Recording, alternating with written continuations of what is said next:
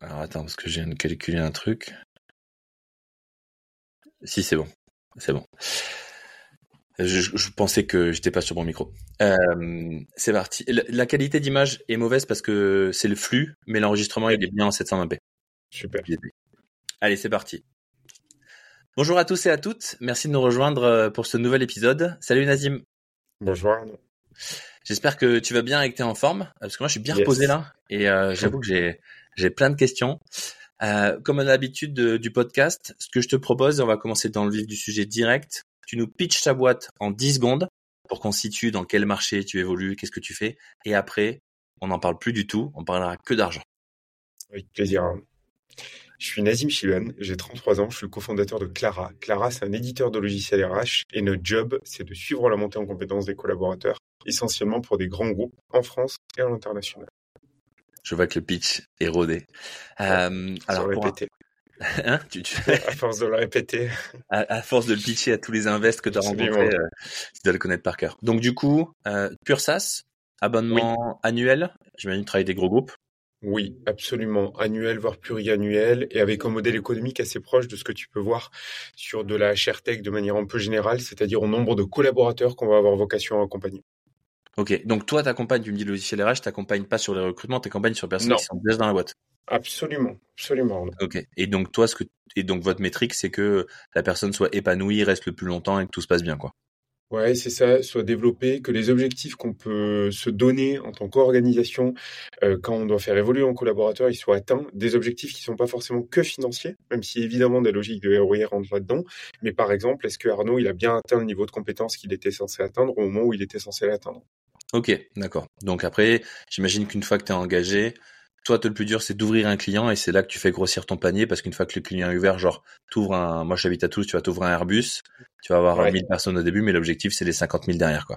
Ouais, je vois que tu es habitué sur les modèles SaaS B2B, un peu enterprise, mais euh, effectivement sur du grand groupe, voilà, tu, tu le sais, euh, le le plus dur, c'est sans doute d'y rentrer. Euh, euh, euh, quand tu y es, la chance, c'est que c'est plus dur de pouvoir t'y déloger et que tu as un vrai modèle, comme disaient les, anglo-saxons, de land and expand, donc qui te permet globalement de faire grossir en fait ta base d'utilisateurs chez le compte et mécaniquement ce que tu es capable de facturer à ce même compte.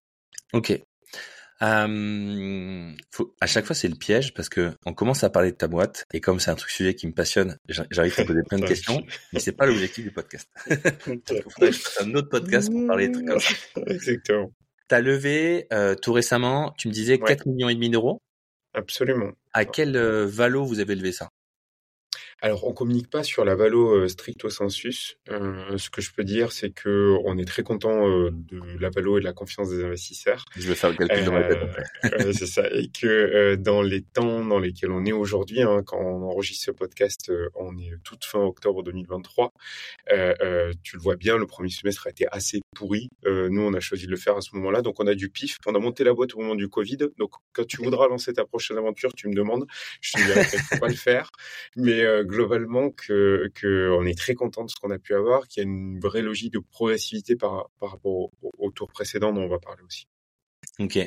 Euh, 4 millions et demi, c'est du coup pur euh, equity ou il y a aussi, compte aussi les dettes bancaires euh, où elles vont arriver après? Elles vont arriver après, absolument. Ok, donc 4 millions et demi en pur equity. Ouais, es allé chercher euh, combien de fonds d'investissement pour trouver 4 millions et demi? Alors, on avait eu la chance d'avoir déjà vu la confiance d'investisseurs sur des tours précédents, donc c'était pas notre première opération en capital. Euh, et en l'occurrence, on a pu compter d'abord sur le soutien des historiques. Euh, c'est un premier point et je veux, je veux les remercier. Je parle là de Side Capital, euh, qui est le premier fonds qui avait cru en nous, mais aussi de Business Angels assez cool, des gens que tu connais forcément, Romain Libo par exemple, Exoswile qui vient de lancer Pivot, Karim Jouni d'Expentia, Arnaud Dilux, le fondateur de Noventia, etc. Euh, et puis un fonds, euh, comme on dit, euh, lead investor, donc a pris du coup le lead de l'opération qui est Anka Ventures, donc a mis la, la partie majoritaire du montant qui a été investi, au-delà du coût du support qu'on a pu avoir des historiques. Ok, t'es euh, es ma plus grosse levée de fonds euh, jusqu'à présent, donc euh, mhm. on va pouvoir euh, parler un peu des détails, des mécaniques. Déjà, on voit que c'est très intéressant. Tu nous as bien dit que c'est pas ta première. non. Il y en a eu plusieurs derrière. J'imagine que tu as une stratégie logique de levée de fonds. et que du coup tes investisseurs d'avant ont remis. Ça c'est vrai qu'on a envie de dire parce que on a beaucoup parlé, tu vois, dans des épisodes précédents avec des mecs qui venaient d'avoir leurs investisseurs, mais en fait dans la tête des investisseurs, ils savent que souvent quand ils investissent dans ta boîte, eh ben dans un an ou deux ils vont devoir remettre. Et la question c'est est-ce qu'ils vont être assez amoureux de toi pour remettre ou pas? Donc là en l'occurrence, c'est euh, ça, ça va m'intéresser moi qu'on commence déjà euh, par parler de qui ça a été qui le premier que toi, tu es euh, sur cette levée-là de 4 millions et demi? Ouais, Tu as commencé par qui? Est-ce que tu as commencé par les historiques ou est-ce que tu as commencé par les nouveaux? Alors, on a commencé par les historiques et je vois pas comment c'est possible autrement. Euh, tu sais que, ouais, tu vois, j'ai pas beaucoup de choses dans l'entrepreneuriat. Enfin, t'es entrepreneur aussi, Arnaud, tu vois bien de quoi je parle. Ça fait quatre ans que je fais ça. J'ai pas acquis beaucoup, beaucoup de certitudes. J'ai l'impression que euh, être sûr de soi dans ce qu'on fait, c'est le meilleur moyen de se tromper. Pour autant, euh, je vois pas comment des gens peuvent te faire confiance si les gens qui sont déjà là ne ne, sont pas capables de renouveler cette confiance. Euh, tu vois. je, et, je, le disais plus en euh, ouais non mais c'est en fait en fait je le disais plus dans le sens où euh, tes investisseurs historiques ils auraient pu te dire euh, ok ben dès que t'en as un on suit mais en fait non ils savent très bien qu'il faut il faut initier la pompe quoi. Exactement. Pareil, comme on dit souvent, alors il y aura plein d'apartés et tu me dis s'il faut que je précise à chaque fois, mais euh, il faut que tes investisseurs aient pu commit euh, euh, le tour, c'est-à-dire que globalement qu'ils aient pu te faire confiance et qu'au moment où tu pars sur le retour, tu puisses dire aux investisseurs qui rentrent dans le tour que les historiques ils sont là avec eux et qui vont participer à ce tour-là. souvent ils le font pro rata, tu vois, qui peuvent sur lequel ils peuvent participer, donc qui va représenter dans la majorité des cas, je pense 15 à 25 des tours. Euh, et euh, le but du jeu, c'est donc d'identifier le restant. Donc globalement, c'est aussi l'idée pour toi de te dire, bah, si je vais chercher 4 millions d'euros, j'ai peut-être un million d'euros qui est déjà loqué. Tu vois. Et surtout que c'est intéressant parce que, euh, en fait, ta levée de fonds, elle commence avant même qu'elle ait commencé. Parce que tu dois d'abord aller voir ton board existant, leur expliquer ton plan. Donc déjà, eux, ils vont te mettre des euh, ils vont te mettre des bâches parce que la première fois que tu vas venir les voir, ça sera pas prêt. Enfin, ça sera pas mm. ça sera ça sera pas optimum et ils seront pas prêts eux. C'est que une fois que tu les as convaincus eux que tu peux repartir. On avait eu euh, une invitée précédente, notre première et seule femme pour l'instant, j'espère qu'il y en aura beaucoup d'autres, euh, qui nous disait que d'abord elle avait convaincu son board. Elle avait fait une petite levée parce que la boîte était avait avait pas mal d'années, beaucoup plus vieille que la tienne. Mais c'est vrai que du coup, en fait, t'as été, t'avais pas le choix. Alors comment Comment tu t'y es pris du coup pour tous nos invités là? Bah du coup pour tous les, euh, les invités que j'ai eu du podcast précédent et ceux qui nous écoutent, qui ont, tu vois, ils ont fait euh, leur euh, leur seed, leur série, leur leur précis, tu vois. Et là du coup maintenant ils ont des investisseurs, ils ont un board ou pas forcément. comment on s'y prend? Alors déjà comme chacun des sujets que je peux partager, ce que je vais raconter c'est notre histoire, tu vois. te dire que c'est un exemple à suivre, c'est à chacun de, de de le choisir. Nous dans notre cas en fait, ce qui s'est passé, c'est que c'est venu des investisseurs historiques. J'imagine que c'est la manière la plus confortable de pouvoir aborder ce sujet-là, mais globalement, on avait des chiffres qui permettaient de dire aux gens bah, qu'est-ce que vous allez faire quoi? Ça, ça, se passe globalement suffisamment bien pour qu'ils aient envie de réinvestir, pour nous dire qu'ils sont là pour nous et que si on en a besoin, ils peuvent y répondre. Et donc c'est eux en fait, à l'occasion d'un board, donc on faisait ça de manière à l'époque mensuelle, maintenant trimestrielle. On avait un suivi qui était assez rapproché à l'époque avec Saïd. Euh, bah, c'est Saïd à un moment donné qui nous dit bah Hein, on voit les chiffres sur le premier semestre 2022, en l'occurrence. Donc, on est en juillet dernier, juillet 2022. Bah, c'est quoi la suite, quoi, les gars? Euh, Comment vous imaginez développer la boîte? Est-ce que vous considérez que euh, bah, vous avez les fonds suffisants pour l'amener là où vous avez envie de l'amener? Ou est-ce que vous considérez qu'il y a un momentum, il y a quelque chose qui justifie que vous sollicitiez une nouvelle opération capital? Et dans cette hypothèse-là, nous, on sera là. Ok. Et donc, du coup, c'est tu dis j'ai de la chance parce que ça vient d'eux, mais tu as créé les conditions de cette chance. Bien sûr. C'est-à-dire que tu, alors, tu fais un board tous les mois, j'ai l'impression que c'est eux qui t'ont imposé plus que toi au début. Absolument. Mais finalement, ça a été une chance qui t'impose ça, parce que du coup, ils, ils mûrissent avec toi dans la compréhension du marché, dans la compréhension de votre logiciel, de vos clients, et en fait, ils sont encore plus euh, hypés que toi à ce que ça marche. Absolument. Dans l'hypothèse où ça fonctionne, évidemment, tu, tu partagé juste avant le podcast que tu avais eu des, des, aventures entrepreneuriales auparavant, heureuses, moins heureuses, etc. Moi aussi. Euh, euh, en l'occurrence, dans le cas où ça fonctionne bien, on a la chance, encore une fois, que pour le moment ça fonctionne bien, ou alors qu'on fait les choses qui font euh, qui font que ça fonctionne bien, bah, ça, ça, vient d'eux globalement, effectivement, et que euh, tout le travail qu'on a pu faire du moment où ils ont décidé d'investir jusqu'au moment où ils nous ont posé cette question, en juillet 2022, donc on est entre octobre 2021 et juillet 2022, euh, de mettre la, la, la, tu vois, la boîte en position 2. Euh, évidemment que si on n'avait pas eu euh, les KPI qui nous auraient permis de faire ce tour-là, je pense qu'ils auraient jamais posé cette question-là, tu vois. Ou, pas à ce moment-là, en tout cas. Exactement, exactement. Mais est-ce que tu penses que eux aussi, par leur comportement en board, ils influent la, la, la, tournure de ta boîte pour qu'elle parce que l'objectif de Side Capital, c'est pas que tu fasses des bénéfices, c'est pas là qu'ils vont gagner de l'argent. Non. L'objectif de Side Capital, c'est que tu relèves. C'est comme ça qu'ils vont gagner de l'argent. Même sur ce tour-là, ils n'ont toujours pas gagné parce qu'ils reprennent des parts, donc ils en, ils en redépensent. Ils en gagneront peut-être sur le prochain, voire encore le prochain d'après. Absolument. Alors, c'est effectivement euh, que tu relèves ou à minima que tu es une, euh, croissance de ton activité qui peut justifier dans le gap de valorisation de la société entre le moment où ils investissent et le moment où tu aurais euh, un nouvel événement capitalistique, hein, levée de fonds. Alors, il y en a trois, il y en a pas, il y en a pas 30 000. Hein. Euh, une levée de fonds, une opération de M&A, donc une acquisition, une fusion avec une autre société, une IPO, ce qui est quand même beaucoup moins, beaucoup moins en, vigueur en, France. Ouais, exactement. Euh, en l'occurrence, euh, euh, euh, ils te mettent en condition effectivement en posant du coup les questions qui te permettent toi-même de t'interroger sur ce qui ferait que tu serais capable de le faire. Donc nous, dans notre cas, c'est comme ça que ça a été fait. On a un tempérament et je pense que c'est le cas d'un certain nombre d'entrepreneurs qui est que bah, tu nous dis ce qu'il faut qu'on fasse et au début on va te dire que c'est trop compliqué et ensuite on va réfléchir à comment le faire pour craquer ce truc-là. Je pense que si t'es pas dans ce, ce biais mental-là, c'est dur de faire ce qu'on fait.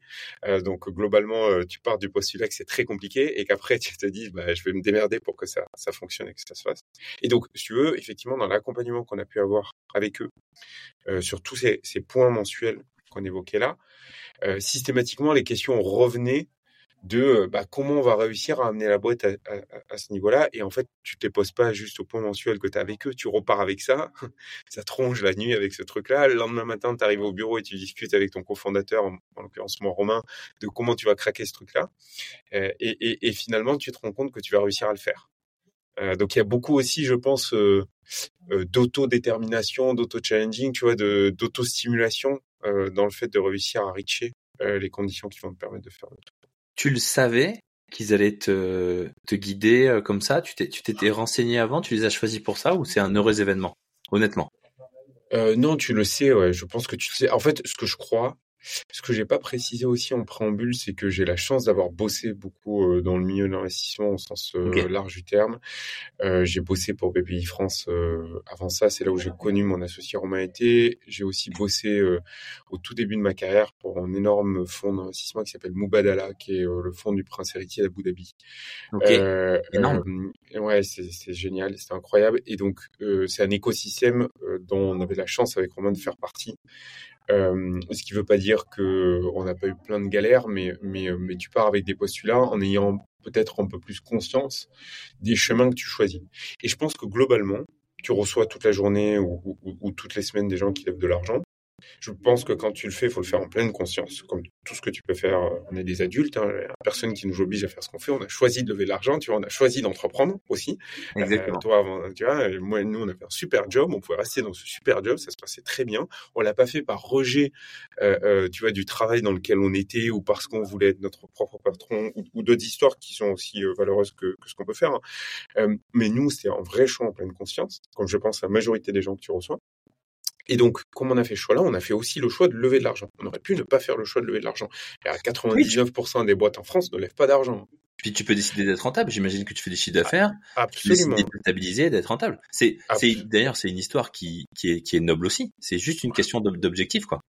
Et moi, moi j'admire euh, un nombre de boîtes monstrueuses qui n'ont jamais levé de l'argent, beaucoup plus qu'un nombre de boîtes euh, euh, moins importantes qui ont levé beaucoup d'argent. Vraiment, il y a des histoires d'entrepreneurs, euh, euh, euh, et je peux t'en raconter, qui sont incroyables, où les mecs ont jamais levé un pesos, et, et, globalement, ont réussi à amener la boîte à des niveaux où des gens qui auraient levé des centaines de millions d'euros n'auraient pas réussi à amener la boîte. Tu vois. On est d'accord. C'est effectivement un choix. Quand tu fais ce choix-là et que tu considères que tu dois le faire, il bah, faut le faire aussi en pleine conscience, effectivement. Et, et, et, nous, que ce soit Romain, que ce soit moi, on savait que du coup, c'était te mettre une pression. Globalement, il y a même un côté un peu presque sadomaso dans ce truc-là. Tu vois, le nouveau tour qu'on a fait là, on l'a fait pareil en pleine conscience. Et quand Side Capital, en juillet 2022, nous dit, bah, il y a les KPI qui font que vous pouvez le faire. Qu'est-ce que vous voulez faire?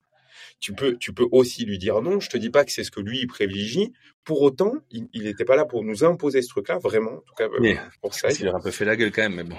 Exactement. Mais tu vois, tu, tu l'as choisi aussi et tu choisis de remettre une pièce en plein. Nous, on était, en tout cas, nous dans notre cas, on était content d'y aller. Tu vois, donc es content de te dire, bah, tu vas te remettre un truc un nouveau coup de pression, à atteindre des nouveaux objectifs, euh, à répondre du coup à une exigence que tu cales, parce que euh, si euh, je t'ai pas dévoilé la valo, mais globalement la valo, évidemment qu'elle crante des attentes, et que la tu peux pas t'amuser à pas là-dessus. Faut pas être un génie pour trouver la valo. Enfin, de toute façon, on s'en fout, c'est même pas le sujet. On sait très bien que l'ordre de grandeur, c'est entre 15 et 30%. Exactement. Exactement. moi, ça c'est pas intéressant. On sait que c'est ces ordres de grandeur là. Ça sort, de toute façon, ça sort pas de ces ordres de grandeur là. Sinon, ça intéresse ni l'investisseur ni les autres. C'est normal. Mais euh, mais du coup, c'est super intéressant euh, ce que tu dis, c'est que euh, en fait, c'est là que je me rends compte qu'un fonds d'investissement, genre Side Capital, quand ils mettent un ticket chez toi, oh, mais ils ont tellement d'inconnus parce que là, t'imagines, regarde, déjà il faut que tu aies les bonnes métriques. Déjà première inconnue, celle-là, eux déjà ils devaient être en mode, oh, on a une boîte qui a les bonnes métriques. Ah putain, trop bien, tu vois. Et ensuite, putain, t'arrives en mode, vous, vous voulez lever ou pas? Et là, les mecs ils te disent, ben non. Et là, t'es, encore une autre inconnue. Alors c'est jamais non, c'est peut-être pas tout de suite, tu vois machin, parce que si jamais t'as fait des levées, c'est que t'es dans cette logique-là. Il y a aussi, tu vois, c'est c'est ce type de boîte. Mais mais du coup finalement, cette levée là que t'as fait là, que t'as bouclé là à 4 millions et demi, en fait tu l'as démarré à partir du moment où t'as eu side capital à ton board, sans t'en rendre compte. En fait, tu l'as démarré, tu t'en tu t'es même pas rendu compte que tu l'avais démarré quoi. Euh, en fait, on le savait. Dans notre cas, on savait qu'en mettant la main dans cet engrenage-là, globalement, et, et je dis pas le mot engrenage au sens péjoratif du terme, mais euh, euh, tu vois, comme on sait aujourd'hui en pleine conscience qu'il faudra générer un événement de liquidité dans un horizon plus ou moins court pour des investisseurs. Je veux dire, des gens qui sont des fonds d'investissement, qui font ça de manière professionnelle, qui vont investir chez toi. toi, tu le fais aussi, tu me le partageais en, tant que business angels, investisseur individuel. Bah, moi, si je suis une société dans laquelle Arnaud décide d'investir, j'ai bien conscience qu'Arnaud, il n'est pas là pour être collé à ma boîte pendant 30 ans et qu'à un moment donné, dans les 2, 5, 6, 7, 8 prochaines années, il va falloir que je lui offre un événement de liquidité. Est-ce que euh, il y, a, plein de façons de le faire, on les a listés tout à l'heure, mais globalement, il faut qu'il se passe quelque chose qui, permet, qui permette à Arnaud de récupérer sa mise ou plus. À quel moment parce que du coup, on dit, euh, t'as parlé d'engrenage, pas au sens péjoratif. moi, je suis d'accord avec toi. J'arrête pas de dire à tout le monde, euh, tous les tous les jeunes entrepreneurs, vraiment, tu vois, les jeunes que je rencontre et qui me disent qu'ils veulent démarrer, tu vois, une levée. Et où des, fois, j'en des mecs, ils font du chiffre d'affaires. J'en dis, mais pourquoi? Ouais, c'est clair. Tu grossis, continue. Il y a pas de, c'est très bien. Et et je dis du coup, par contre, si tu décides d'y aller, t'as deux options. Soit t'es rentable, soit tu meurs. Enfin, soit en gros, soit tu fais du chiffre et t'arrives à relever, soit t'en fais pas et t'arrives pas à relever. Mais du coup, à un moment donné, est-ce que tu, est-ce que toi, tu vas pas te décider aussi d'arrêter de lever pour faire grossir ta rentabilité et aller en IPO, tu vois? Oui, alors c'est une très bonne question. Moi, moi, je fais beaucoup de choses euh, dont je considère qu'il y a euh, euh, une logique dans ce que l'on fait de, mimétisme. Tu parlais tout à l'heure du fait qu'il ne faut pas être un génie pour définir la valo parce que effectivement, dans notre cas, comme dans près 95% des cas, on est sur une dilution qui est de 15 à 30% et avec un montant qui est celui-ci, on peut assez facilement trouver un ordre d'idée de ce que ça représente. Euh, bah, de la même manière, moi j'ai l'impression qu'on peut beaucoup s'inspirer, tu vois, des gens qui ont fait ce que l'on essaie de faire aujourd'hui avant nous.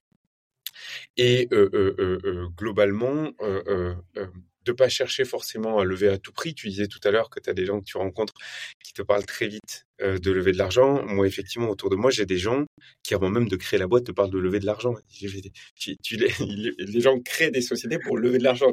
Ils, ils, font pas des levées pour développer la boîte. Ils créent la boîte pour lever de l'argent. Alors qu'ils ont même pas, ils ont jamais créé de boîte de leur vie. Exactement. Et tu leur dis, attendez, les, ceux qui font ça, ils ont en créé 20 avant.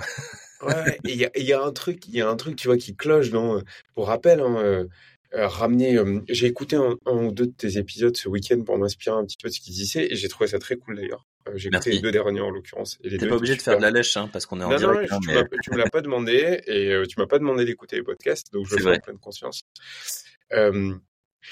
En l'occurrence, dans ce qui est évoqué, j'ai entendu des trucs qui, qui étaient très cool et j'ai l'impression que tu reçois beaucoup de gens qui essaye de ramener aussi un petit peu par rapport à tout ce qu'on peut entendre les pieds sur terre. Et je pense que dans la période où on est actuellement, c'est important. On voit plein de boîtes aussi euh, se faire très très mal en ce moment où on va avoir plein de boîtes qui vont aller assez vite à la casse. Hein. Euh, euh, tu baignes dans cet écosystème, donc tu vois de quoi je parle. Ah, j'ai vu euh, Luca, tu sais l'assurance là? Luco, ouais. Luco, pardon. Ah, et ça, les gens, ils vont pas comprendre encore. C'est aussi pour ça que je fais le podcast. Je rebondis sur ce que tu dis, tu vois. Parce qu'en fait, il y a une dissonance cognitive. Tu vois des millions dans les journaux et en même temps tu vois plein de startups qui se cassent la gueule tant qu'elles sont pas rentables. Et donc du coup dans la tête des gens ça, ça crée en fait ce que tu disais. Des gens qui veulent lever à tout prix parce qu'en fait c'est la nouvelle manière de faire de l'argent. Alors enfin moi c'est ça que je veux démentir et je, suis complètement aligné avec toi Arnaud là-dessus. Et pareil pour les gens qui nous écoutent, on n'a pas préparé ce moment-là. Donc je, suis complètement d'accord avec toi. Je passe mon temps à raconter aux gens qu'il faut pas, pas qu'ils pensent que ce qu'ils lisent dans la presse, c'est ce que eux, ils peuvent vivre demain. Parce que globalement, comme tu le précises à chaque fois, euh, si tu regardes le pédigré des, entrepreneurs dont on parle, c'est des gens qui ont monté 10 boîtes avant. Si déjà c'est pas ton cas, bon, ben, considère que euh, potentiellement tu, n'as pas cette personne-là et qu'il faut ramener un petit peu aussi euh, les gens sur Terre sur euh, la manière dont on fait les choses. Nous, on a levé de l'argent toujours en se disant qu'on essayait de répondre à un besoin. Donc déjà, à la base, ne lève pas de l'argent si tu n'as pas besoin d'argent. Tu le dis très justement, si tu es rentable, que tu te développes bien, ne lève pas d'argent, c'est le meilleur choix que tu peux faire. Euh, nous, on a toujours, que ce soit le premier tour qu'on a fait à 1,2 million en octobre 2021, celui qu'on vient de faire à 4,5 là, on a toujours raisonné en termes de besoin. Est-ce qu'on a besoin ou pas de lever de l'argent? Et on a défini les montants qu'on a levés en fonction du besoin qu'on imaginait. Alors, euh, on va se tromper, on aura besoin de plus, de moins, ça l'avenir nous le dira.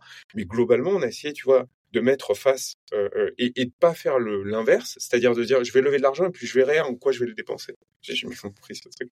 Et, du coup, vu qu'on est dans le concret, et du coup qu'on est un peu aussi là, le but de, post, de podcast, c'est alors les écouteurs que j'ai, c'est des entrepreneurs qui veulent lever des fonds. Et donc en fait, ils vont t'écouter toi pour comprendre euh, comment il faut faire, etc. Machin. J'ai aussi des investisseurs qui écoutent euh, pour voir. Euh, j'ai découvert ça et potentiellement aussi pour trouver leur prochaine startup. Si, si j'ai hâte qu'il y ait un mec qui m'appelle en disant j'ai trouvé mon investisseur parce qu'il a écouté ton podcast, ça serait génial. Et je vais faire un podcast que pour les investisseurs après. Mmh. Et pour les gens, du coup, les autres, ceux qui sont ni entrepreneurs ni investisseurs et qui ils veulent s'informer, bienvenue. Je suis ravi que vous écoutiez le podcast. Pourquoi là, tu as levé 4 millions d'euros. C'est quoi la raison, tu vois, et qu'est-ce que tu veux faire de cet argent et pourquoi est-ce que tu vois, genre, allé chercher exactement ces 4 millions et demi là? Ils vont servir à quoi?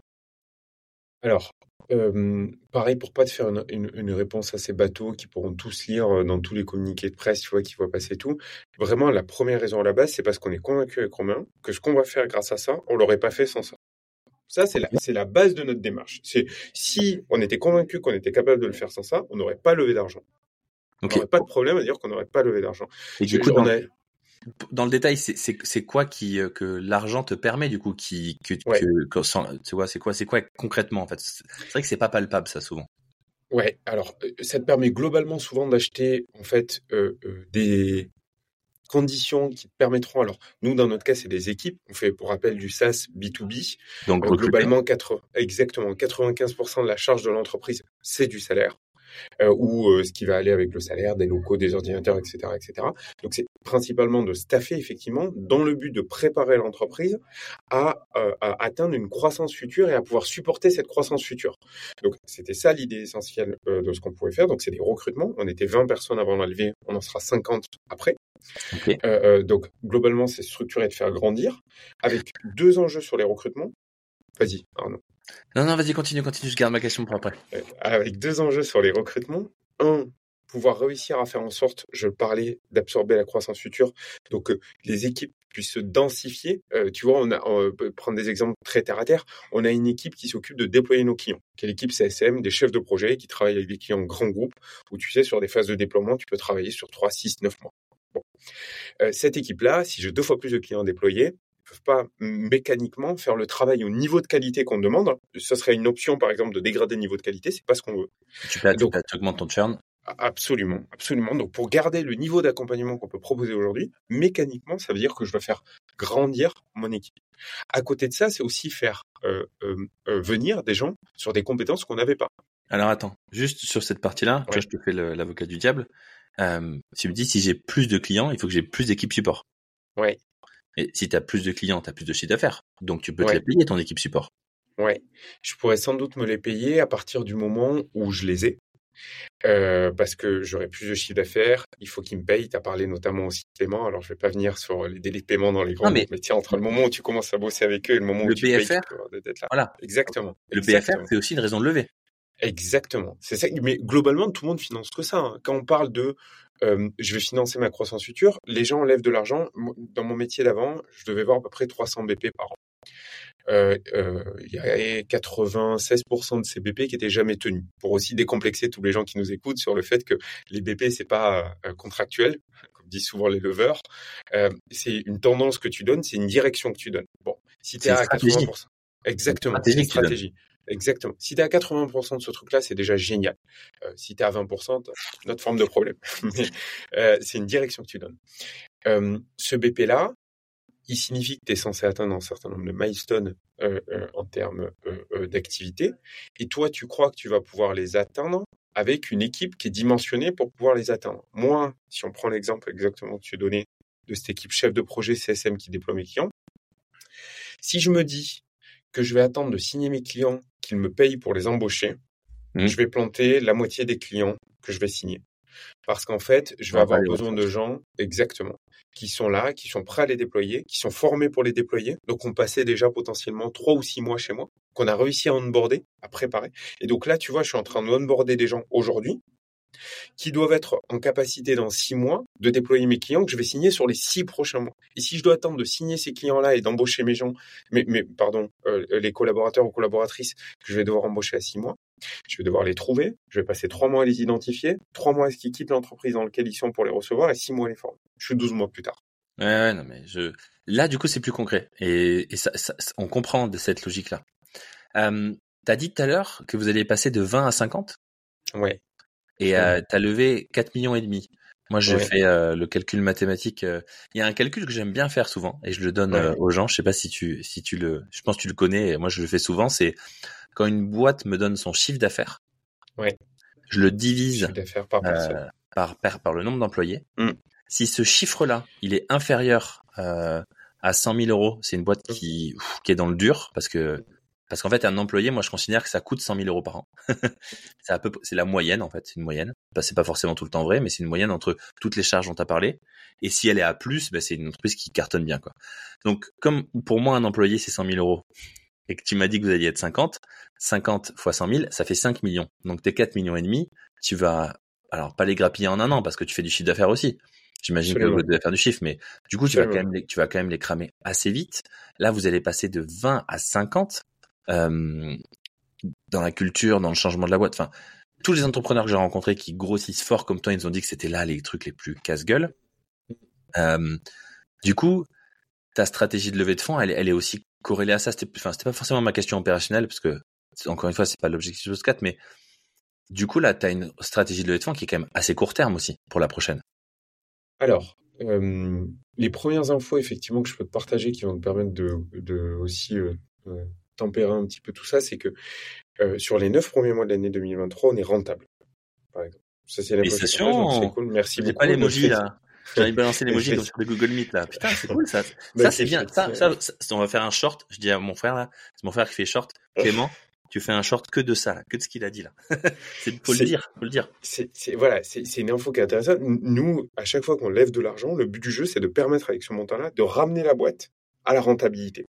Et je te disais tout à l'heure que je voyais 300 BP par an. Euh, J'en avais 80% de ces BP-là qui racontaient exactement la même histoire. Peu importe le montant levé, si tu reçois en fait, et tu en reçois aujourd'hui en tant qu'investisseur, l'histoire que tu comptes en tant qu'entrepreneur, c'est bah, tu vas me donner ces 4 millions et demi, tu vas voir, je vais l'amener à, à, à, rentabilité avec tel niveau de chiffre d'affaires. Tu as dit des choses qui étaient vachement intéressantes dans ce que tu évoquais, Arnaud, notamment sur le calcul que tu faisais par personne. Il faut savoir que dans le SaaS B2B, ce que te disent des investisseurs un peu avertis, c'est que toi, tu parlais de 100 000 euros par an. C'est marrant, c'est exactement ce chiffre-là, mais du coup, pas exactement la même lecture que tu en faisais. On te dit que euh, à 100 000 euros d'ARR par, par personne, tu fais partie des top boîtes. C'est-à-dire que globalement, on considère que tout le monde perd de l'argent. Pour rappel, hein. une boîte qui lève de l'argent, c'est une boîte qui perd de l'argent. Moi, je connais pas beaucoup de boîtes qui lèvent de l'argent euh, et qui n'en perdent pas. C'est pour financer mécaniquement une perte. Et en l'occurrence, on considère à 100 000 euros d'ARR par tête de pie que tu fais partie plutôt des, belles boîtes. Nous, on a l'ambition de faire mieux que ça. Donc, globalement, de réussir à générer plus d'ARR que 100 000 euros par, par, personne. Mais c'est un peu le, niveau target. C'est intéressant pour les gens qui nous écoutent, ça, ça dédramatise. 100 000 euros, tu fais partie du top des gens, quoi. Ouais, exactement. 100 000 euros d'ARR. Hein. Je parle bien sur des modèles SaaS, évidemment, avec des logiques, pour rappel, sur l'ARR annuel oui, revenu, les modèles d'abonnement. Euh, c'est effectivement 100 000 balles par, euh, par personne. Ok. Et du coup, euh, donc on parlait de ta stratégie de levée de fonds. Euh, donc là, du coup, tu es, déjà en train de préparer la suivante. Tu sais que tu vas être rentable début sur les 9 premiers mois de 2023, que tu vas dégrader ta marge, donc tu vas avoir un time, un time to be dead vas avoir une échéance financière, mais que tu vas pouvoir ensuite moduler, le chiffre d'affaires il va monter aussi. Donc là, tu es déjà en train de faire euh, ces prochains rendez-vous, j'imagine. Oui, alors euh, euh, ce que j'ai pas précisé également et qui est peut-être une info qui est intéressante pour tout le monde, nous ce tour-ci, ce qui n'était pas le cas des précédents, on a choisi de se faire accompagner par une banque d'affaires. Euh, une des meilleures de la place parisienne, euh, qui est super, euh, que je peux nommer, qui s'appelle Chausson Finance. Nomme-les, nommez-les. Les mecs cool, il faut les nommer, il faut le dire à tout le monde. Et je les mecs qui bossent bien, il faut passer le mot. exactement, exactement. Chausson Finance, big, big, big Chausson Finance, absolument, qui bosse super bien, qui est hyper connu sur la place, ça fait 25 ans qu'ils font ça, ils ont fait des tours incroyables. Et on a eu la chance de bosser avec les équipes de Chausson. Euh, Chausson Finance, c'est des super levers qui prépare effectivement à ce tour-ci, mais dans le tour que tu qu'on vient de réaliser, j'ai rencontré pléthore d'investisseurs et comme on le dit souvent, hein, il y a une très grande majorité de ces gens-là qui n'ont pas voulu investir. Pour rappel, juste pour aussi faire redescendre tous les gens, c'est un exercice où je pense qu'il faut se préparer à ne prendre que des noms, tu vois. Euh, et, et, et, et, tu vas chercher que des noms pour finalement avoir un oui ou des oui. Dans notre cas, on a eu la chance d'avoir plusieurs oui, de pouvoir choisir parmi les oui qu'on avait eu. Mais globalement, je le redis, euh, euh, tu vas rencontrer, nous, euh, tu vois, des premiers meetings. Alors, on avait la chance d'avoir beaucoup d'appétit en fait de la part des fonds, c'est-à-dire que comme je le précisais un petit peu entre les lignes, on avait une croissance qui était super, on faisait un peu plus de 200% de croissance qui reniait, donc c'était cool sur des niveaux d'ARR qui commencent à être, tu vois, assez sympa. On parle en millions d'ARR là, donc tu vois, c'est cool. donc on fait en x3 Ironir, etc. On a une croissance qui est sympa. ça, ça veut dire qu'on a la chance de pouvoir avoir des investisseurs géniaux qui sont intéressés par le truc. J'ai vu des investisseurs français, allemands, anglais, américains, des fonds géniaux, tu vois, euh, euh, des fonds très importants, enfin euh, plusieurs milliards sous gestion, etc. j'ai fait, je sais pas, j'avais des semaines où je devais faire une douzaine de premiers meetings. Donc ça, c'est une vraie préparation, tu vois. Tu, vas répéter trois ou quatre fois dans la même journée, exactement la même chose, en français et en anglais. Puis c'est des meetings fatigants. À ton, niveau, c'est des meetings fatigants. Exactement. C'est des trucs où euh, euh, très vite, on va chercher à rentrer dans des dans des jeux qui consistent à pour eux identifier si tu rentres ou pas dans les cases. Toi, tu vas comprendre que c'est ça le but du game. Euh, et effectivement, trois ou quatre fois euh, sur une amplitude horaire qui va aller euh, de 8 heures jusqu'à 21 heures parce que tu es en fuseau horaire avec les mecs qui sont à New York et tu pars à Insight à New York par exemple qui va dire bah, c'est quoi tes métriques et tout. incroyable, mais globalement, il faut être prêt à, les recevoir. Et donc ça, je pense que ça se prépare, mais ça ancre aussi effectivement, comme tu le disais, ce que tu vas pouvoir faire dans le futur. Donc il y a des gens que j'ai vus là, qui sont pas les gens avec qui on a choisi d'avancer ou qui n'ont pas choisi d'avancer pour la majorité d'entre eux, et qui seront peut-être ceux qui choisiront d'avancer ou qu'on choisira de faire avancer dans le futur. Tu vois. Et, et effectivement, euh, entends beaucoup d'entrepreneurs et moi ça je le crois aussi beaucoup. tu vas lever de l'argent avec des gens qui te connaissent déjà en fait ou que tu connais déjà et ça, ça peut être le cas dans un certain nombre d'hypothèses. Je suis, d'accord. Moi, ça, je, je l'entends, euh, je l'entends très souvent. Et en fait, c'est tous les entre, tous les mecs que j'interviewe. S'il y a vraiment une constante, c'est ça, quoi. C'est que quand tu creuses un peu à derrière les articles de presse, en fait, Nazim et le mec de Side, eh ben ils se mmh. sont rencontrés il y a deux ans à un repas d'un machin par un pote et en fait et ils le suivaient déjà. Et il y a, y a pas de hasard quoi. C'est mais ça c'est ça c'est vraiment le réseau. Je pense que ça c'est c'est moi ça c'est pour moi c'est le le truc. Exactement. Et c'est un travail, hein, c'est un travail de l'entretenir, c'est un travail aussi de te mettre en condition de pouvoir euh, euh, euh, l'entretenir, etc. Donc réserver du temps, par exemple, pour ça. Moi, je considère ah, c'est dans mon cas avec les déjeuners, je travaille beaucoup, mais globalement, le déjeuner, c'est un moment sur lequel, tu vois, tu peux te permettre d'avoir ce genre de rencontre, d'échange que tu évoquais là. Parce qu'il y a aussi une histoire de confiance qui se crée, en fait. c'est aussi simple que ça. Nous, ce qui nous a fait choisir nos investisseurs avec Romain, c'est d'essayer d'avoir des gens constants. On, aime beaucoup ça, tu vois. On essaie d'avoir des gens qui soient constants et cohérents, et c'est le cas de Side, par exemple. Donc, mmh. je disais gros, big up à Chausson, gros big up à Side aussi. C'est ah des entrepreneurs, entre le moment où on a choisi d'avancer avec eux et jusqu'à aujourd'hui, donc les mecs ont fait un nouveau tour, etc. Euh, il y a des trucs bien, il y a des trucs mal, comme chez tous les investisseurs, chez tous les gens avec qui tu bosses, avec, avec qui tu bosses. Un truc que je trouve génial, c'est la constance qu'ils ont. Donc globalement, ce qu'ils nous disaient il y a deux ans, quand on a commencé à travailler ensemble, c'est toujours ce qu'ils me disent aujourd'hui et ce qu'ils ont fait dans les deux dernières années. Ça correspond à ce qu'ils m'avaient dit. Peut-être qu'il y a des choses qui m'ont pas plu, mais à la limite, c'était à moi de le savoir, tu vois, parce que c'est constant avec ce qu'ils nous avaient annoncé. Et donc, quand tu dis effectivement que c'est des gens que tu vas rencontrer deux ans, un an, euh, six mois auparavant, c'est parce qu'aussi tu vas commencer à créer une confiance mutuelle qui va te permettre, toi, en tant qu'entrepreneur, de pouvoir t'assurer que c'est les gens avec qui tu as envie d'avancer et que eux, en tant qu'investisseurs, s'assurer que c'est des entrepreneurs avec lesquels ils veulent bosser. Tu vois. Très important ça. Qu'est-ce que euh, t'attends de tes investisseurs là aujourd'hui maintenant? T'attends quoi d'eux? Alors c'est intéressant ce que je vais dire. J'ai un j'ai un mécanisme euh, naturel qui allait te répondre à euh, euh, que tout ce que j'attends de ce qui va se passer dans les deux prochaines années, c'est ce que moi je suis capable de faire, mais qui est très personnel. Tu vois, on vit, enfin moi je vis l'entrepreneuriat. Ah oui, tu comme, dis oui. J'attends, en fait, j'attends ce que moi je, sais que je vais pouvoir encaisser, réaliser, et je, parce, que, que, tu comptes sur toi-même d'abord, enfin sur toi et ton associé pour. Exactement. Et je considère que aussi tes associés maintenant les investisseurs. Donc du coup. Absolument. T'as raison. T'as complètement raison. Mais tu vois, je même s'ils sont pas dedans, c'est vrai qu'ils sont parce qu'il y, a cette dissonance cognitive à chaque fois. Moi, je la comprends parce que malgré qu'ils aient mis 4 millions et demi d'euros, ils sont pas opérationnellement day to day dans ta boîte. C'est pas ça le contrat. C'est pas c'est pas de l'M&A, tu vois. C'est pas du c'est pas une fusion.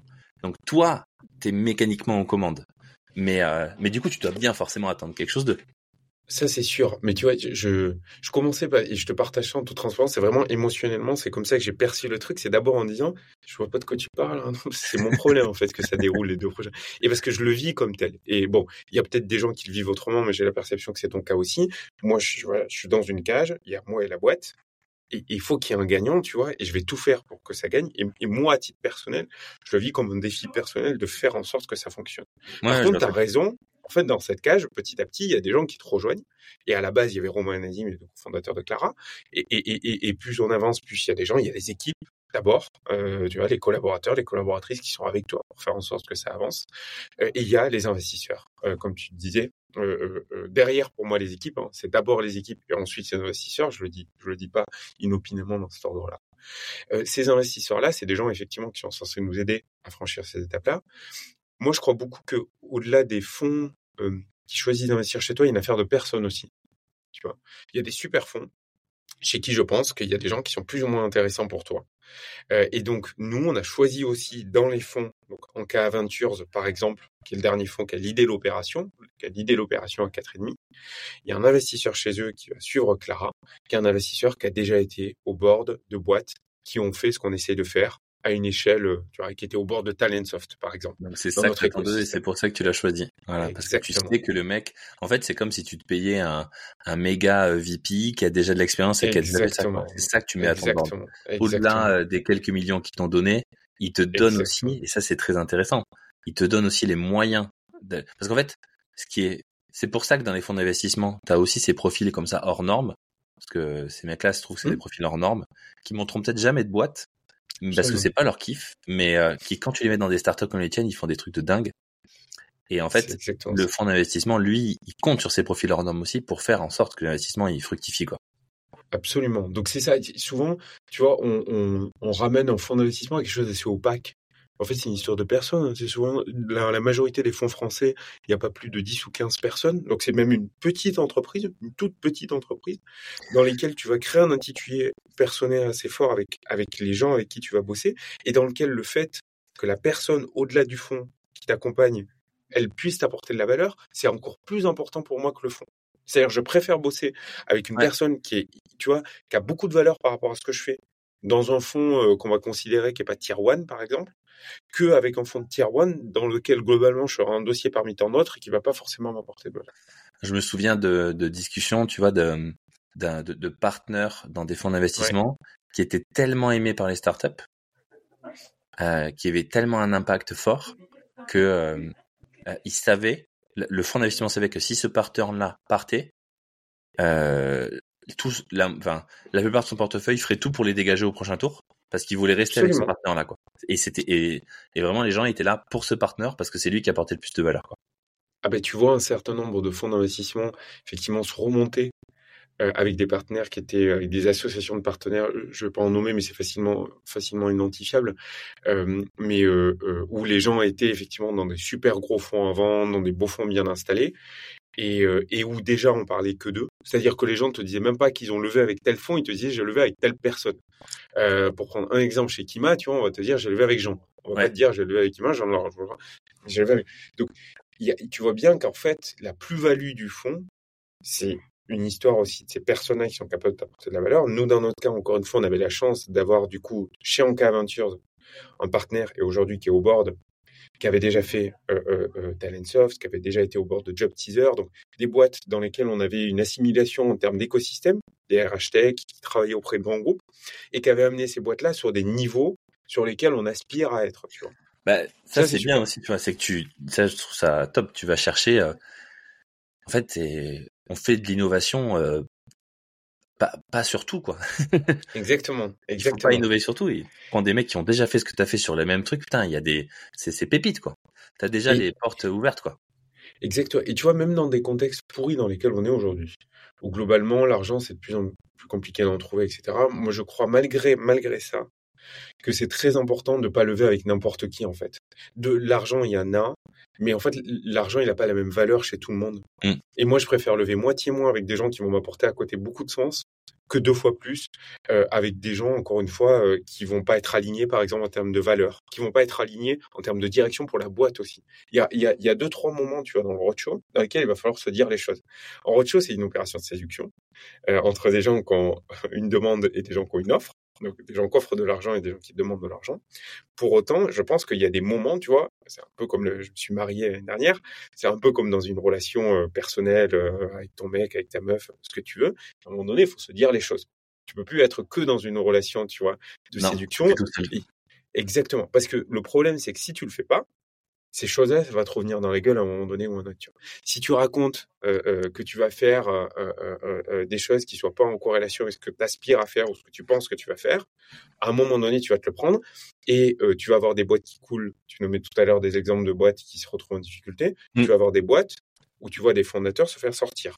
Moi, dans ma vie d'avant, j'ai vu des trajectoires d'entreprise dans lesquelles ben, on disait aux fondateurs, écoute, c'était sympa. Ou les fonds d'investissement disaient ça, c'était sympa, mais tu nous as demandé de l'argent pour faire ça, tu l'as pas fait, bah, tu vas prendre la porte. Et puis on va continuer avec une autre équipe. Ouais, après, ouais, non, mais moi, je, moi, tu vois, je, je pense aussi que quand tu lèves de l'argent, faut que tu te poses la question, faut que tu, faut que tu, faut que tu sois prêt à entendre que peut-être un jour, tu seras peut-être plus la bonne personne parce que tu seras plus au niveau par rapport à là où vous en êtes. Ou peut-être que aussi, tu vois. d'accord avec toi. Ça, ça, ça c'est sortir un peu de l'ego trip du fondateur et tout et tout. Et moi, je me la pose souvent cette question, franchement, de se dire est-ce que tu vois, je recrute en ce moment des C-level, des gens à un niveau qui sont assez sympas, etc. Et je me pose assez régulièrement l'idée de me dire, in fine, euh, bah, mm, sur tel ou tel aspect, est-ce qu'il n'y a pas meilleur que moi? C'est sans doute vrai, d'ailleurs, dans à peu près partout, il y a meilleur que moi, ça c'est certain. La question, c'est souvent aussi, est-ce qu'il y a meilleur que moi pour la boîte aujourd'hui que je suis capable d'aller chercher? Donc, tu mets tous ces conditionnalité-là. Il y a peut-être un peu moins de personnes. Euh, euh, euh, et tu vois, il, y a aussi, je pense beaucoup, l'idée de se dire, bah, je dois être transparent avec des investisseurs ou avec des gens qui vont avoir vocation sûre pendant des mois ou des années. Parce que si je le suis pas, il y a un moment donné où l'opposition qu'on va avoir va générer des frustrations euh, d'un côté ou de l'autre qui vont pas être bénéfiques en fait pour la boîte. C'est toujours mmh. essayer de mettre la boîte au-dessus de tout ça, tu vois. Et moi, il y a un moment donné où on s'est dit aux investisseurs, tu vois, nous on est là, on est capable de faire ça, on sait pas encore comment on va faire ça, on va bosser ensemble pour essayer de le faire, et tu vas nous aider pour ça. Euh, mais globalement, tu vois, de, de, de, déminer tout ce qui peut être déminé et qui soient pas demain des sujets sur lesquels tu joues ta peau, par exemple. Même si je te rejoins, hein, tu n'es peut-être pas toujours la bonne personne, mais globalement, tu puisses être malgré tout assez franc, tu vois, mmh. en fonction de ce que tu d'accord. En parlant de franchise et, d'honnêteté, tes amis, ta famille, ta femme, mmh je sais pas si tu as des mmh enfants, alors ils sont peut-être un peu jeunes si tu en as, tu le, c'est quoi ton niveau de transparence avec eux sur ton business, tes métriques, ou tu vois, sur, sur, sur ce qui t'arrive, toi Des, ce que, Parce que je sais ce que tu vis tous les jours. Enfin, j'ai jamais monté une boîte à ton niveau, mais je vois très bien. Et toi, tu as quel niveau de transparence avec tout ce qui t'arrive? Alors, nous, avec Romain, on a passé les six premiers mois, un jour sur deux, à dire aux gens qui étaient autour de nous que potentiellement on allait rechercher du boulot dans une ou deux semaines. Donc, globalement, tu vois, quand on est parti, on n'avait pas de difficulté à leur dire que c'était un, un énorme pari, et que bah, ça allait marcher et pas marcher. Et je le crois toujours que ça aurait pu ne pas aussi bien fonctionner que ce sans doute aussi beaucoup mieux, mais voilà.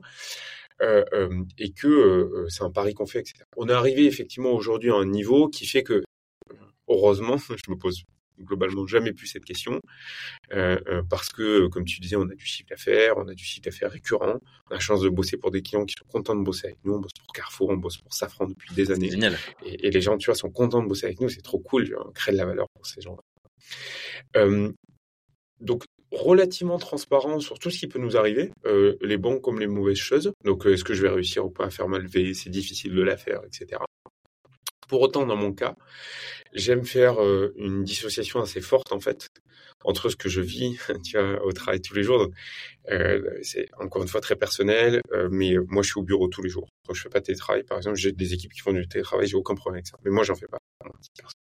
Et je suis au travail tous les jours, globalement de 8 heures du matin jusqu'à 9 heures le soir, du lundi au vendredi, tous les jours. Je m'impose ce rythme-là, c'est un choix aussi, parce que j'ai l'impression, est-ce que c'est très psychologique ou c'est autre chose que ça, que dans ce cadre-là, je suis performant, tu vois. Et que c'est en répétant du coup ces efforts-là que je vais être performant. Un truc un peu de sportif, tu vois. Aussi, ouais, je comprends. si je rentre tous les soirs euh, à 10 heures le soir et que tous les soirs je parle avec ma femme du boulot, hein, mais si tous les soirs je parle avec ma femme du boulot, je vais, je vais péter une durite à un moment donné. Tu vois. J'ai besoin aussi de faire la, la part des choses entre euh, ce que je peux faire à l'extérieur. Donc j'ai tendance, par exemple, le week-end ou le soir à essayer de pas trop en parler euh, pour essayer de me réserver aussi des moments où je fais autre chose que ce truc-là. Pour autant, j'ai pas de problème, tu vois, à dire, euh, j'ai des parents qui sont absolument pas, mon père est médecin, tu vois, entrepreneuriat très très si tu veux prendre des antipodes ah, il est médecin il fait que de la médecine hospitalière. entrepreneur en plus hospitalier il a même pas monté son cabinet donc euh, il a ah, chiffre d'affaires à gérer quoi si tu veux monter une boîte, il comprend pas. Quoi. toute sa vie, ça a été de la fonction publique. Euh, son job, c'est de sauver des vies. Donc, si tu veux, moi, ce que je fais par rapport au sens ou à l'impact de ce que tu peux faire, c'est un petit peu différent. Donc, euh, je, discute avec des gens qui sont aux antipodes de ce truc-là. Pour autant, je leur partage de manière assez transparente ce qui peut nous arriver. Il me reste euh, deux questions parce qu'on arrive à la, on arrive à la fin. Le temps il passe vite à chaque fois. Il faut que je fasse gaffe. Est-ce qu'il y a un truc que tu regrettes sur cette dernière levée de fonds, euh, une erreur que tu as faite et tu t'es dit, tiens, ça j'aurais, ça c'est un truc, ben, je veux bien le donner aux autres pour qu'ils évitent de le faire eux. Euh, ce que je pense que j'ai regretté, c'est un peu comme euh, dans. C'est une autre étape de la vie entrepreneuriale, donc en fait, ça ressemble à plein de choses que, que, toi tu viens en tant qu'entrepreneur par ailleurs c'est d'y être arrivé peut-être trop vite ou trop tôt. C'est-à-dire que c'est un moment dans lequel tu vas créer beaucoup de faux mots. Euh, donc au moment où tu vas, tu, vas te lancer dans un roadshow, tu vas t'imaginer avec des gens avec qui tu vas jamais faire affaire. Euh, par leur fait principalement, par, pour ton, par ton fait aussi euh, parfois. et donc c'est de pas perdre de vue que ton objectif c'est de réussir à boucler le tour. et donc de pas te croire arriver trop vite, tu vois, à échéance, et que tant que l'argent n'est pas là, c'est pas fait. Tant que t'as pas signé un truc qui fait que l'argent va être là, c'est pas fait. Ok. Euh, donc voilà, c'est tu vois de pas se croire arriver trop tôt ou trop vite euh, dans, dans, dans, la couverture de ce tour-là. T'as fini ton tour quand t'as l'argent sur le compte en banque. Exactement. Pas... Ok. Ça c'est un bon conseil. Et du coup, enfin, ça c'est ok. Et du coup le le conseil que tu devrais donner à quelqu'un qui s'apprête à lever des fonds, l'unique conseil, ce serait quoi? Le mec, il se dit, je pars en roadshow. Là. Ouais, de super bien s'entourer. C'est, c'est, en fait, c'est, c'est quelque chose euh, que tu veux. Nous, tu vois, dans notre cas, Euh, donc super bien entouré, c'est vraiment le conseil. Nous, dans notre cas, on est deux cofondateurs. Mais c'est quand même une histoire qui est très personnelle. Donc on avait décidé, nous, que ce soit Nazim, c'était Nazim qui allait faire le truc. Donc c'était Nazim qui faisait les 12 meetings par semaine. Romain, évidemment, était important. Il a participé au meeting parce que des investisseurs, ils vont vouloir voir l'équipe dirigeante et à qui ils ont affaire, évidemment. Mais c'est Nazim qui allait prendre la sauce sur ce sujet-là. Mais, mais en fait, contrairement à ce que tu peux penser, c'est pas qu'une affaire personnelle, en fait. Euh, euh, ton cofondateur, il peut t'aider là-dedans, il peut te challenger. Euh, il peut t'aider à débriefer, à briefer, tu vois, des, des, échanges. Et donc, de pas hésiter aussi de faire en sorte que tu sois entouré dans ce truc-là. Nous, tu vois, on avait un leveur, on avait des avocats conseils qui sont importants là-dedans. De choisir aussi des gens autour de toi qui vont pouvoir maximiser le fait que ça va se faire, tu vois. Ok. Super conseil. Euh, merci beaucoup Nazim. On arrive à la fin. Je suis obligé de couper parce que sinon après t'as ton rendez-vous. On va pas, on va pas tenir un délai. Je suis désolé à tout le monde. Si vous avez d'autres questions que vous voulez poser à Nazim, euh, il se fera un plaisir d'y répondre sur LinkedIn, sur YouTube. Je trouverai un moyen en tout cas de le faire répondre. Ne vous inquiétez pas. Posez vos questions. Merci encore Nazim pour tous ces conseils. et merci à tous et à toutes pour votre écoute et je vous dis à la prochaine. Ciao Nazim. À très bientôt. Ciao ciao Arnaud.